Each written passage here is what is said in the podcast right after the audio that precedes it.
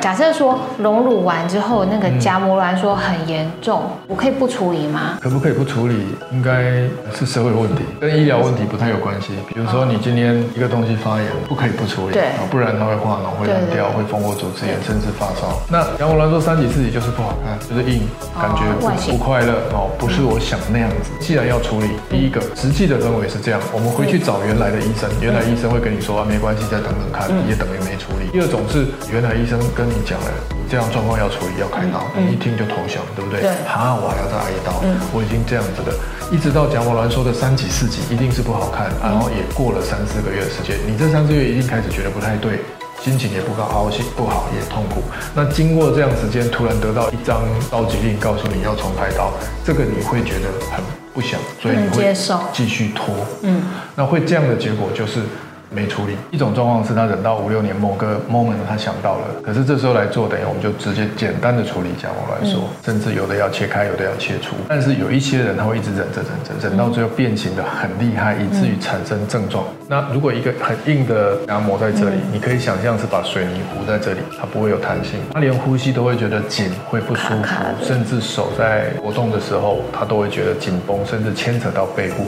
这个是已经有症状不舒服，受不了了，就来重开。哦，当然这时候就把夹膜都剥开，这是第二种。另外还有一种是破掉。哦，夹膜挛缩，如果你都不处理，你可以想这一个硬的乌龟壳或者是椰子壳，一直紧紧的一直包着，对，然后加上你每天日常生活的活动，包着以外又一直挤一下挤一下，哦，某一天滴水穿石，它就破掉了。破掉你一定有感，就是你原来的形状会走中，本来变形的会再怪一点，有的人变形会突然软下来，你不要、也不要高兴，感觉得出哦来。因为破掉了嘛。嗯。啊，另外一种，如果你是用盐水袋的，哦，你很早年的盐水袋，你就突然消了，对，都会知道。嗯。你会觉得触感突然不太跟以前一样，当然不是变好，那你就会找医生，医生当然会告诉你应该可能是破掉了。嗯。我遇过一个夹膜挛缩四级，然后也变形，一边像三角形，一边 L 型，真的很难看。他忍了六七年，哦，然后他说他不管冬天夏天都穿偏高领的衣服。因为碰的太厉害，如果穿 U 字领会被人家看出怪怪的、啊，他可以忍这么久。我知道那个假体都是很坚固啊，就是怎么转它都不会破，为什么夹膜挛缩会把它弄破啊？对？这个问题问得很好，因为网络也有很多专业的医生在分享对。哦，他甚至把这个假体不管哪一排拿来放在地上踩，对。拿个板凳压过去，甚至有人用车子把它碾过去，它都没有破。对。其实，在现在的科技做得非常好，但是很多东西是很坚固、是很硬的，比如说钢铁，可是这个东西是柔软，但是我又能做成非常的抗压性，而且延展性也够又柔软。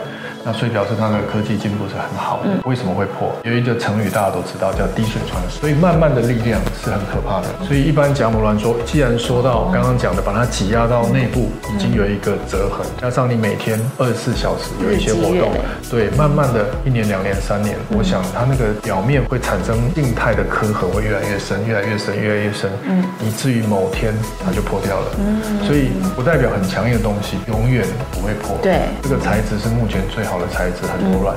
可是当你轻忽它。它已经是夹膜挛缩四级了，然后已经对它摧残了，分分秒秒的摧残，你都不在乎不处理，当然有可能某一天会破，但不是一定，但是破不奇怪。夹膜挛缩四级不会全部都破，可能十个二十个有一个破这样。也是要看那个开的时间吧。就例如说我四级我已经受不了，我赶快开，我一定会破。对，开的时间，它有时候可能角度可能刚好，哦所以不见得一定破。了解。下一集呢，我们要教你怎么样照顾减少夹膜软缩的形成。那请大家多订阅我们玉贵人的医美小教室，并且按赞追踪。我们下次见，拜拜。拜拜。